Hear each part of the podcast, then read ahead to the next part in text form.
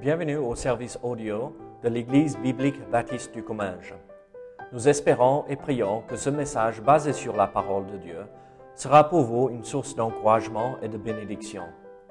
Si vous ne connaissez pas notre Église et que vous êtes dans notre région, nous vous invitons à venir à nos cultes qui ont lieu dans la ville de Saint-Gaudens, 3 rue Brisée, le dimanche matin à 10h30, ou l'étude biblique le mardi soir à 19h. Sinon, nous avons notre site internet ebbc.fr. Et maintenant, bonne écoute.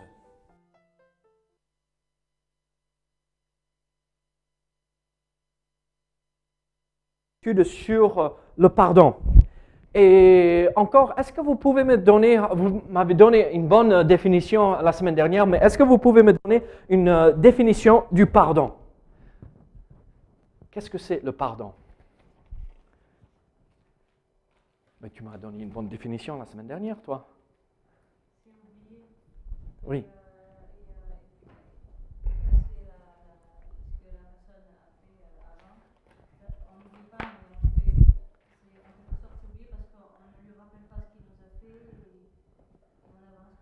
Amen. Très bien. Oublier, effacer la dette de la personne malgré le fait qu'elle ne le mérite pas, mais hein, on, l'efface comme ça n'a jamais eu lieu. Ça, c'est le pardon. C'est le pardon que Dieu nous offre. Comme ça n'a jamais eu lieu. Et donc, c'est ça euh, euh, ce qui est très difficile pour nous, les humains. Vous savez, nous aimons tous recevoir le pardon. Quand je fais une bêtise, euh, si je cherche Paul et je, lui fais des ennuis et euh, je lui complique la vie, que je fais tout le temps, euh, et je demande pardon, j'aime bien recevoir le pardon de sa part. Ah, David, ne t'inquiète pas, c'est pas grave, ça va, euh, oublie ça, on avance. Mais vous savez, on aime bien être celui qui reçoit le pardon, mais on est très très timide à l'offrir très souvent, nous, les humains. Le pardon est difficile à offrir aux autres, euh, mais on aime bien le recevoir. En fait, euh, l'un des thèmes de la Bible euh, que l'on trouve dans la parole de Dieu, c'est le thème du pardon. De la Genèse jusqu'à Apocalypse, nous voyons le thème ou le sujet du pardon développé. Et en fait, c'est un sujet fondamental de la parole de Dieu. Si on enlève euh, l'importance ou euh, le pardon du texte de la Bible, nous avons une foi qui n'est pas basée sur quoi que ce soit. Parce que la raison pour laquelle Jésus-Christ est mort sur la croix, Dieu s'est incarné, il a vécu sur la terre euh, pendant 33 ans, 33 ans, il est mort sur la croix, c'était de pouvoir nous offrir gratuitement le pardon.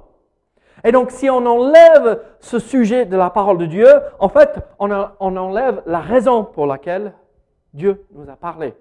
Parce que nous avons tous besoin d'être pardonnés d'une façon ou d'une autre. Du petit jusqu'au plus vieux, on a besoin du pardon. Dans la Bible, comme je vous ai dit,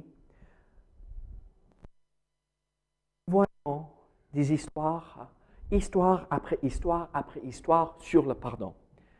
Mais une des histoires euh, auxquelles moi je pense, c'est d'Ésaü et de Jacob. Vous connaissez Ésaü et Jacob? Goodwin, tu connais Jacob? Ésaü, c'est qui? C'est son frère.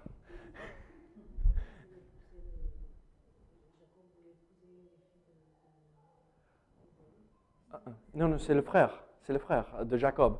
Euh, Jacob a voulu euh, épouser la fille, euh, oui, et après il a donné l'autre fille, et où il s'est réveillé et c'était l'autre fille. Donc il a travaillé sept ans de plus euh, pour recevoir Rachel. Et donc Ésaü, c'est celui à, qui il a volé le droit d'aînesse. Euh, c'est son frère. En fait, c'est son Uh-huh. On a une jumelle parmi nous ce soir. Tu comprends ça? Tu imagines si ta soeur t'avait piqué tout? Tout, ce que tu avais, elle te le apprend. Et eh, mais c'est ça ce qui s'est passé là. En fait, euh, Jacob et Esaü, Jacob entre un jour, euh, l'histoire se retrouve, si vous voulez euh, bien suivre, ou si vous voulez relire ce passage, l'histoire du pardon se retrouve en Genèse chapitre 32. Mais l'histoire commence bien avant ça. En fait, euh, Ésaü est parti un jour à la chasse et il est entré et il était. Euh, vous avez, euh, vous êtes jamais parti un, un jour euh, pour bosser et vous n'avez pas mangé de la journée? Fred, tu, vis ça tout le temps, je vois, comme moi. Euh, et il est entré, il, il disait, je crois je vais mourir si je ne mange pas quelque chose. Donne-moi ce potage, les lentilles et tout cela, et je te donne mon doigt d'aînesse. Je te le vends pour ce repas-là. Et à partir de là, ça a dérapé. Entre Ésaü et Jacob, Jacob a dû tremper son père euh, par la suite parce qu'il a mis de la peau euh, d'un animal, parce qu'Ésaü était, il avait beaucoup de poils, hein, d'accord. Et euh, Ésaü était un homme qui n'avait pas beaucoup de poils, donc, euh, pardon, Jacob n'avait pas beaucoup de poils. Donc il est entré euh, et euh, il a menti à son père et Ésaü s'est fâché contre lui, il allait le tuer. Jacob, avec sa mère, prend le contrôle, elle l'envoie loin, chez sa famille, loin pour qu'il ne soit pas tué par son frère. Mais après des années, après des années, il rentre au pays et il entend que son frère Ésaü est en chemin pour le rencontrer. Mais pas seul. Il y a 400 hommes avec lui. 400 hommes avec lui. Et donc, Jacob croit, Ésaü vient pour me tuer. Il vient pour faire la guerre. Il vient pour raser de la terre ma famille et tout ce que j'ai et le prendre pour lui-même. Et Jacob venait de passer une nuit assez difficile. Vous vous rappelez de cette histoire? Jacob a lutté euh, toute la nuit euh, avec l'ange de l'Éternel. Et il ne l'a pas lâché jusqu'à ce qu'il promesse de bénir euh, Jacob. Il dit, rappelle-toi que tu as promis à moi que je serai euh, celui par lequel le Messie allait venir. La bénédiction allait traverser à travers moi et descendre de- dans ma famille. Et euh, l'ange de l'Éternel bénit euh, euh, Jacob, et le lendemain ou quelques jours plus tard, il arrive et il voit Ésaü venir avec ses 400 hommes et il croit qu'il va mourir. Et qu'est-ce qui se passe? Est-ce que vous vous rappelez de l'histoire? Jacob voit ça et il sépare euh, un peu comme ceci. Un côté, un groupe, sa famille, l'autre côté, les serviteurs. Et il se dit dans lui-même, si Ésaü attrape un groupe, au moins l'autre groupe va pouvoir s'échapper et, on ne sera pas tous morts. Et donc, il sépare euh, tous les membres de sa famille et ses serviteurs en deux groupes en espérant épargner au moins un petit groupe sur les deux. Et il commence à envoyer des vagues de cadeaux. Il envoie des serviteurs avec des chameaux, des brebis, de la nourriture. Et quand à la fin, Ésaü arrive avec les 400 hommes devant Jacob, vous savez ce qui se passe? Vous savez ce qui se passe? Ésaü s'approche de Jacob et au lieu de tirer l'épée pour... Il se jette par terre et plus ou moins il dit, mais qu'est-ce que c'est toute cette histoire avec les deux groupes et tous ces cadeaux? Je viens pour t'accueillir. Rentre dans la famille, je te pardonne. Là, on a une histoire de deux frères qui se sont disputés. Ésaü était connu pour... Il n'était pas connu pour être un homme calme et tranquille. hein. C'était un homme assez brut. Mais il avait compris. Il faut que je pardonne. Au lieu de faire du mal à son frère, met à genoux et il embrasse son frère. Oublions ça. Je t'accepte. Je te pardonne. Mes amis, on devrait réagir comme cela. Quand quelqu'un nous fait mal, quand quelqu'un nous vole quelque chose qui est à nous, notre droit, et on ne peut plus rien faire, qu'est-ce qu'il faut faire? Qu'est-ce que Dieu nous demande de faire? Pardonner. Je vous pose une question. Qui est ce frère ou cette sœur qui vous a blessé, à qui vous avez du mal à offrir le pardon? La plupart du temps, on dit, soyez comme Jacob qui est devenu Israël. Là, soyez comme Ésaü, celui qui offre le pardon. Il y a une autre histoire où nous voyons la réalité du pardon. Est-ce que vous connaissez le nom de Méphi-Bochette Méphi-Bochette. Vous savez qui c'est? C'est le petit-fils de Saül. Saül, le premier roi d'Israël, a fait tout pour tuer qui? Pour enlever la vie de qui? David. Il a pourchassé pendant des années au, point où David était obligé d'aller vivre chez les Philistins. Vous le savez? Ah, Et quand David arrive chez les Philistins, euh, il doit euh, faire et agir comme il est devenu fou. Euh, il, a de la bavure qui sort sur sa barbe et il, se prosterne et il se jette par terre. Il réagit comme un fou. Et quand les Philistins le voient, ah, ça c'est le David qui a tué Goliath. Ah, mais regarde, regarde ce qu'il est devenu. Ah, laissons-le. Il a vécu pendant des années là euh, euh, chez les Philistins. Après, il rentre, il est euh, établi roi. Après des années que Saül a essayé d'enlever la vie de David, et à la fin, il cherche, il dit à ses serviteurs, allez chercher moi des gens de la famille de Saül. Celui qui a essayé de me tuer pendant ces années. Là où j'ai dû fuir ma famille, et tout quitter, aller chercher un membre de leur famille. Il trouve un dernier en vie, parce qu'il y a eu des guerres entre-temps et toute la famille de Saül est morte. Il y a un dernier,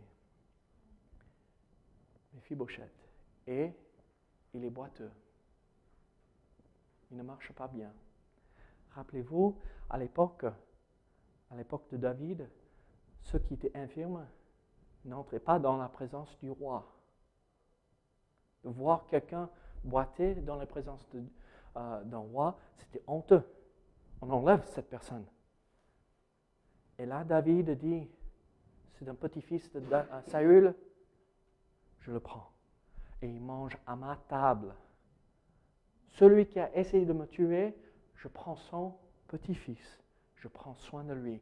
Et toute la terre, tous les biens que Saül avait, je le redonne à Mephibosheth pour que ses serviteurs puissent travailler la terre, pour qu'ils puissent gagner leur vie par cela et pour que Mephibosheth ait un héritage. Et il a mangé à la table du roi jusqu'à son dernier jour. David a pardonné à celui qui a essayé de doter sa vie. Pourquoi ne puis-je pas pardonner à celui qui m'a trahi? Là, cette histoire, c'était en de Samuel chapitre 9.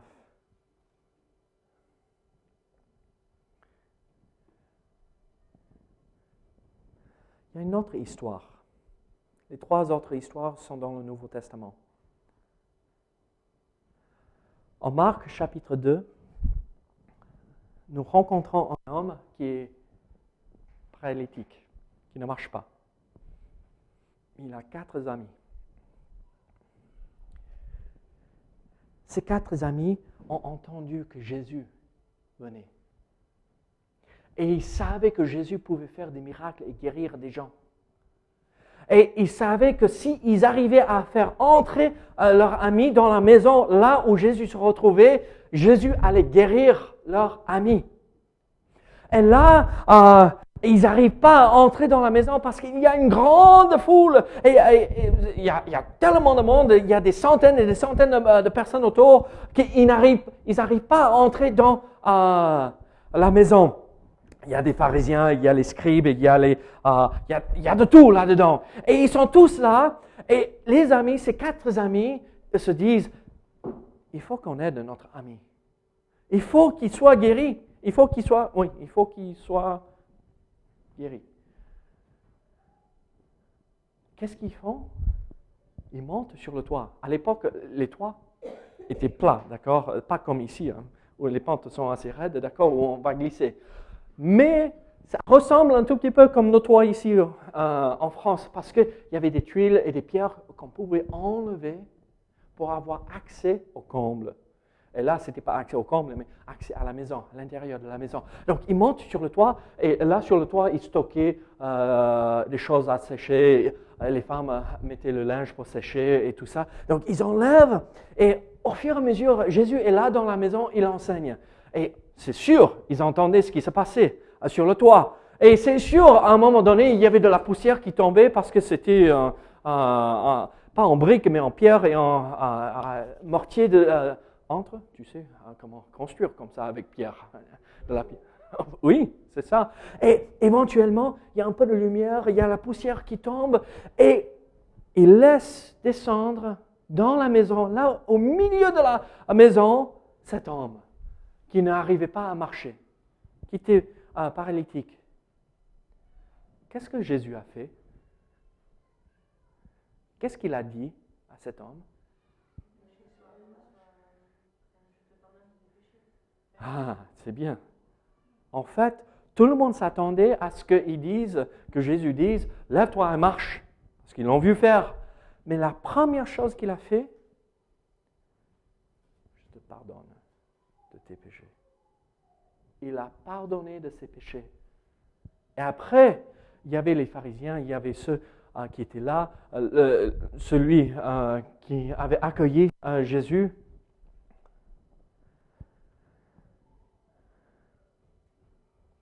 il dit, pour témoin, témoignage que je suis Dieu, je te dis, lève-toi et marche pour montrer que j'ai le droit de pardonner le péché.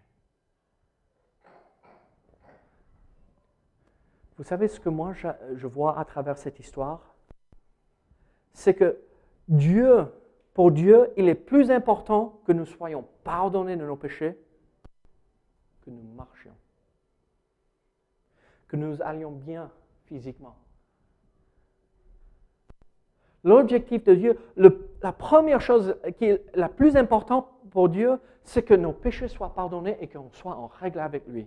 Et par la suite, peut-être il bénira physiquement du côté matériel. Mais le pardon du péché, c'est le plus important pour Dieu. Je vous pose une question. Avez-vous reçu le pardon que Jésus que Dieu nous offre à travers Jésus-Christ. Il n'est pas assez, d'être en règle avec notre frère qui nous a fait mal, le pardon entre frères. Il n'est pas assez de pardonner à ceux qui ont essayé de nous faire du mal. Mais il est important de recevoir le pardon de Dieu. A deux dernières histoires.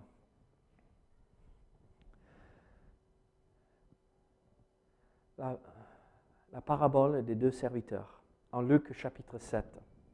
On ne va pas prendre longtemps ici pour regarder ceci, mais parce qu'on l'a vu à un autre moment dans les, les études. Il y avait deux hommes qui ont emprunté de l'argent. Un homme a emprunté 100 fois plus que l'autre. Les deux se retrouvaient dans la même situation et n'avaient pas les moyens pour rembourser. Certains d'entre nous, nous comprenons ça. Comment je vais pouvoir régler cette dette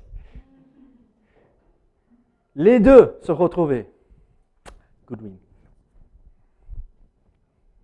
Hmm, viens ici. J'aime bien Goodwin. Et Laurie, viens ici. Malheureusement, Laurie, hein? j'aime bien Laurie. C'est un jeune couple marié. Ils viennent de se marier. Hmm, ah, on va les embêter un tout petit peu. OK. Goodwin, qui, entre ces deux, soyez honnêtes, qui va faire plus de bêtises, Goodwin ou Laurie? Paul, tu oses dire à haute voix ce que les autres pensent? En fait, moi, j'allais dire, c'est elle qui va faire plus de bêtises que lui. Non, on va faire comme ça. Hein? Laurie me doit 100 000 euros. Tu imagines Tu dois travailler des années hein, pour me rembourser. Hein? 100 000 euros. Et lui, il me doit combien? Non, 100 fois moins que elle. Donc, on enlève 100 000 euros, on enlève 3 zéros, c'est Non, 1000. 1000. S'il reste, s'il reste 3 zéros, c'est que a, c'est c'est 1000. 1000. Waouh, vous n'êtes pas fort en maths. Moi non plus. C'est qui qui a dit 1000 Ah, pardon, j'ai entendu. euh, Ah, pardon, j'ai entendu autre chose. Moi, je ne suis pas fort en maths. Vous, vous êtes fort. D'accord? Regardez, il me doit 1000 euros. 1000 euros. Elle me doit 100 000 euros. Et les deux viennent se jeter devant moi. Pas toi, mais vas-y. Non. se jeter devant moi et euh, moi, je, je regardais. euh, ah, c'est qui, qui? Je veux acheter une nouvelle maison. C'est qui qui me doit de Ah, c'est elle qui me doit de l'argent. J'ai regardé qui me devait de l'argent. J'ai dit, ah, Goodwin me doit 1000 euros, elle me doit 100 000 euros. Mais je l'ai fait venir et je dis, tu me dois 100 000 euros, paye-moi maintenant. Paye-moi. si tu ne me payes pas, je vais te jeter en prison jusqu'à ce que tu rembourses la dette. Lui aussi, il vient. Je dis, paye-moi, je veux acheter une maison. À la fin du mois, à la fin du mois.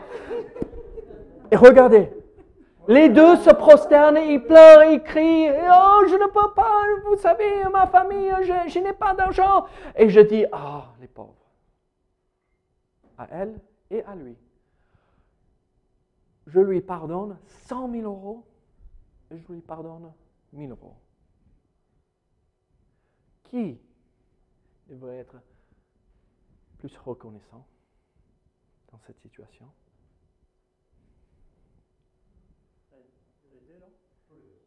Les deux.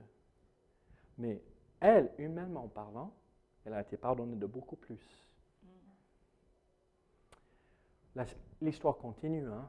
Euh, on sait qu'elle, elle sort de, la présence et euh, elle trouve quelqu'un qui lui doit 10 euros. Elle attrape par la nuque, et elle le traîne en prison, elle le jette en prison parce qu'elle lui doit, euh, euh, euh, il lui doit 10 euros. Mais au même moment, quand Jésus racontait cette parabole, cette histoire de ces deux personnes qui devaient de l'argent, la personne qui avait reçu Jésus dans la maison commençait à réfléchir. Et au même moment, une femme entre et elle lave les pieds de Jésus avec un parfum qui vaut beaucoup d'argent. Elle sèche, elle lave les pieds de Jésus avec ses propres larmes et elle sèche avec ses propres cheveux. Et là, cette femme est connue pour être pécheresse, je veux dire, grave pécheresse. Bon, l'histoire euh, dans la tradition veut dire qu'elle elle est prostituée, mais la Bible ne le dit pas. Donc, il ne faut pas se prononcer là-dessus. On ne sait pas qui elle était, mais la Bible dit qu'elle était pécheresse. Et celui qui a reçu Jésus dans la maison voit cette femme au pied de Jésus et il se dit, si il était le Messie, il saurait qui était cette femme. Il n'accepterait pas. Et Jésus sait tout cela. Il raconte cette histoire de celui qui lui doit cent mille et mille. Il pardonne. Et il compare, sans le faire exprès, mais il dit, toi, homme qui me reçois dans ta maison, tu es celui qui me doit mille euros. Cette femme, elle me doit, elle a une dette énorme de péché, cent mille euros, mais elle exprime sa reconnaissance pour le pardon qui est offert. Dieu peut tout pardonner. Il n'y a pas de limite. Et quand Dieu pardonne, il rétablit la personne dans la parabole. Les deux sont sortis libres. Il n'y avait pas de différence. Moi, je vais vous dire ceci. Le pardon que Dieu nous offre est entier et complet. Si vous êtes comme Shayna, oh, la liste de péchés qu'elle a commis. non, honnêtement, soyons sérieux. Un enfant en bas âge, on ne peut pas faire une liste énorme. Mais un jeune homme comme Goodwin, peut-être on pourrait. Mais un homme âgé comme Bruno, la liste va être très courte. Mais quand Dieu pardonne, c'est pareil. Et moi, ce que je vous dis, quand on voit une personne pardonner, il faut les regarder et les voir comme Dieu les accepte, comme pardonner. Comme ça a été effacé et c'est fini. Si on pourrait dire dans leur ancienne vie, ils avaient une liste énorme ou une petite liste. Ils sont pardonnés. Ça veut dire, ça n'existe plus, c'est fini. On accepte la personne telle qu'elle est. Je vous pose une question. Prends ta femme aussi.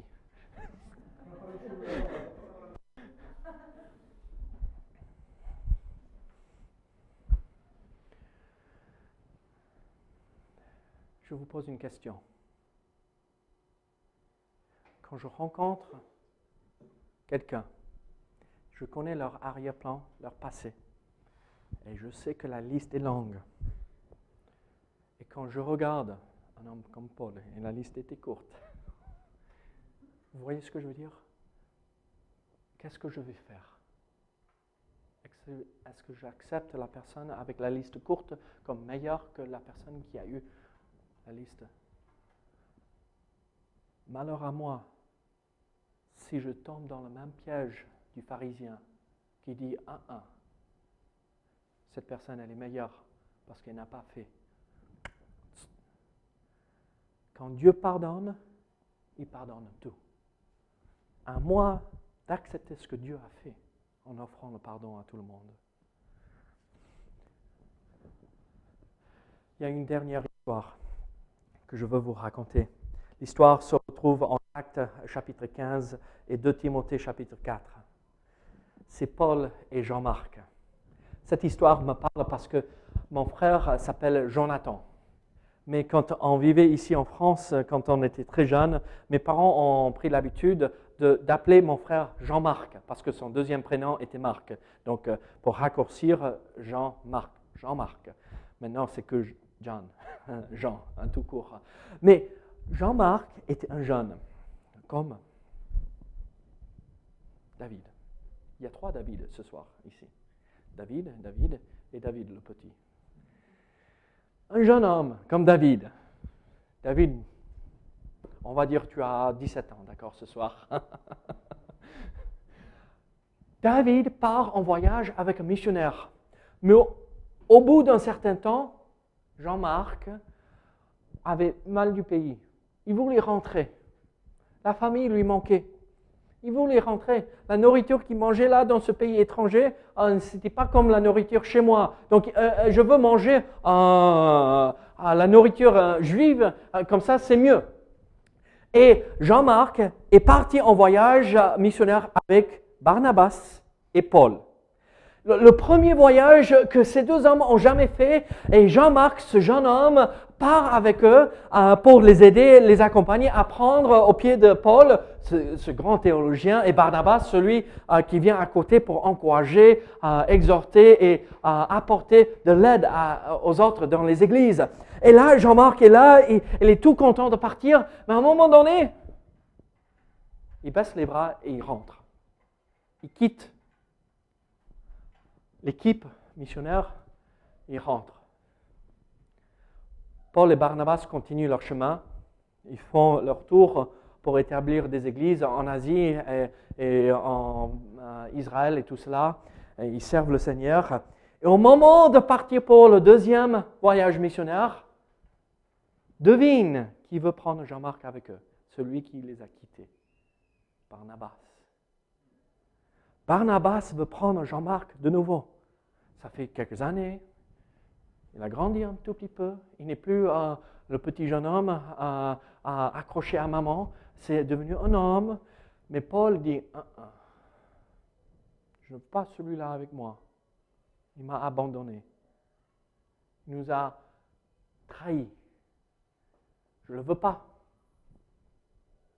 Et ça a causé un peu de friction entre Barnabas et Paul. Vous imaginez L'apôtre Paul a dit Ah, ah, Je ne veux pas celui-là. C'est impressionnant. Un homme qui voulait servir le Seigneur, pas avec moi. Tu vas faire ailleurs. Et Barnabas et Paul, ça a frotté un tout petit peu, jusqu'au point où Paul et Barnabas se disent Bon, tu vas là où tu veux, moi je vais aller dans l'autre direction, je prends Silas avec moi, Paul et Silas, on va partir faire un autre voyage missionnaire. Barnabas, tu prends euh, Jean-Marc et vous faites votre voyage missionnaire et on va continuer notre chemin, mais séparément. C'est dur ça. Dans les églises, parfois, c'est difficile. Parfois, les gens nous déçoivent dans les églises. Personne n'est parfait, sauf Goodwin avec ses cheveux. Personne n'est parfait. Mais vous savez, quelle est la dernière lettre ou épître que Paul a écrit Au moins, on, a, on croit que c'est la dernière épître qu'il a écrit. De Timothée. De Timothée à peu près. Philémon peut-être au même moment, on ne sait pas. De Timothée, Paul dit, j'ai accompli ma course. J'ai terminé. J'arrive à la fin de ma vie, je vais passer devant le César et je sais qu'ils vont me condamner euh, et je sais que je vais mourir. Mais j'ai couru dans cette course et je vais rester fidèle. Et il envoie cette lettre et il dit à celui qui reçoit la lettre, envoie-moi Jean-Marc. J'ai besoin de lui. J'ai besoin de celui qui m'a trahi, qui m'a abandonné, qui m'a euh, délaissé et qui n'a pas accompli ce que Dieu voulait. Et vous savez ce qu'il dit? Il est utile. Il dit de Jean-Marc, il est utile pour le ministère. Je vais vous dire ceci. Parfois, les gens dans l'Église vont nous décevoir. Peut-être la personne a besoin du temps pour grandir, pour mûrir dans la foi. Mais quand Dieu rétablit la personne, soyons assez grands et matures de pouvoir offrir le pardon à la personne comme Paul a pardonné à Jean-Marc et l'a dit, j'en ai besoin de lui. Je ne regarde pas aux bêtises, je regarde à ce qu'il est devenu. Dieu peut se servir de n'importe qui si nous nous consacrons lui pour le servir. Paul a dit, j'ai besoin de Jean-Marc. Il a pardonné. Viens. Sois à mes côtés à la fin de ma vie. J'ai besoin de toi pour le ministère. Parfois, on est blessé par ceux dans la famille spirituelle, l'Église. Parfois, on respecte ou on regarde à la vie passée de la personne comme ces deux euh, serviteurs qui avaient une dette. Celui a une dette plus grande que l'autre. On n'accepte pas. Parfois, on croit que j'ai besoin d'une de, bénédiction matérielle avant le pardon. Non, comme l'homme paralytique, non, c'est le pardon le plus important. Parfois, dans la famille biologique, on a besoin de pardonner. Qui n'a pas besoin de pardonner dans la famille? Mais aussi, il y a David. Il est prêt à pardonner la famille de Saül, la famille qui a essayé de le tuer. Regardez toutes ces histoires et posez-vous cette question. Si ces gens ont pu pardonner Moi, pourquoi je n'offre pas gratuitement le pardon? Soyons ceux qui sont connus d'offrir le pardon gratuitement. comme Dieu nous a pardonné. Pas parce que la personne le mérite, mais parce que nous avons été pardonnés comme Dieu nous a pardonnés. Alors, ce soir, en entrant chez vous, réfléchissez, dormez et demandez au Seigneur, Seigneur, aide-moi si je refuse de pardonner à quelqu'un, à quelqu'un que je n'ai même pas pensé à cette personne depuis des années. Seigneur, aide-moi d'avoir le courage de pardonner ceux qui m'ont blessé. Prions ensemble. Seigneur, béni sois-tu. Seigneur, aide-nous à offrir le pardon gratuitement comme tu nous as pardonné, Seigneur. Seigneur, merci pour ces exemples que nous retrouvons dans ces histoires, ces récits de ta parole, Seigneur. Seigneur, aide-nous à te ressembler. Comme nous chantons te ressembler, Jésus, nous voulons te ressembler dans le pardon. Au nom de Jésus. Amen.